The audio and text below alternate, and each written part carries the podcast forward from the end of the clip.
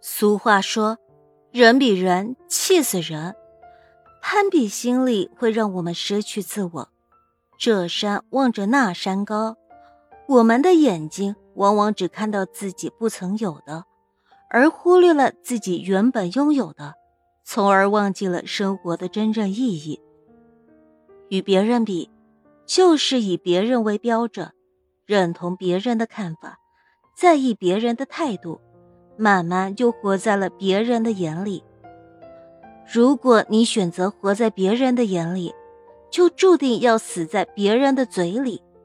庄子说：“举是誉之而不加劝，举是非之而不加沮。”全世界认为我做的好，我也不卖力；全世界说我做的不好，我也不沮丧。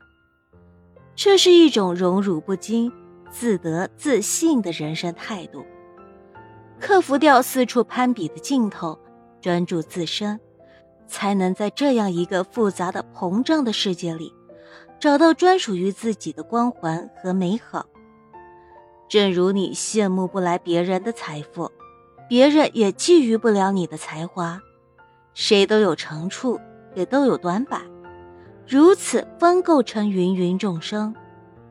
别把自己看得太高，这个世界离开谁都行；也别把自己看得太低，这世上你独一无二。每个人的一生都有自己的使命，不用和别人比，好好活自己。人生在世，每个人都必须有自己的生活，别人的生活再好，也未必适合自己。只有适合自己的生活，才是最好的生活。人最主要的是要活出自己，活成自己想要的样子，活在自己的生活中，无论高低或者贵贱，只要快乐就好，只要舒服就行。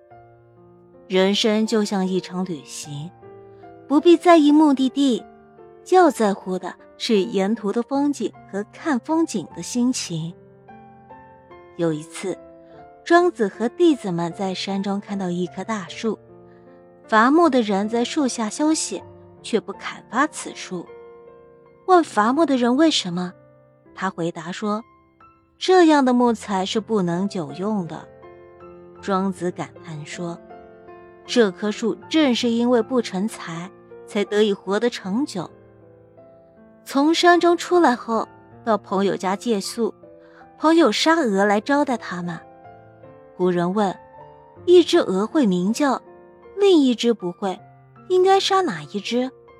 朋友说：“当然杀不能叫的。”第二天，弟子们问庄子：“昨天山中的树木因不成材得以活得长久，现在主人的鹅却因为不能叫而被杀。”我们究竟应该成才还是不成才呢？庄子回答：“我将处于才与不才之间。其实这还不够，最好是成道德而浮游，与时俱化。两种状况都是危险的，一种是有用，成才，就会成为别人实现目的的工具，成为别人达到目的的手段；另一种是无用。”不成才，有时也会成为别人针对的目标，成为别人达到目的的障碍。所以，活好自己的关键不在于是否有用，是否比别人强，是否比别人聪明，而是要接受自己的缺陷，善用自己的长处。在某一个时期，知识越多越反动。这时，如果再显示甚至炫耀自己的有用，只会带来灾难；而在特殊情况下，比如野外独自求生，植物学家可能有更多生存机会，他的知识就有了价值。所谓形势比人强，做任何一件事都要看时机，看条件是否成熟。条件不成熟，再怎么努力也不见得有成果。还可能付出很大的代价，这也就是庄子说的“与时俱化”。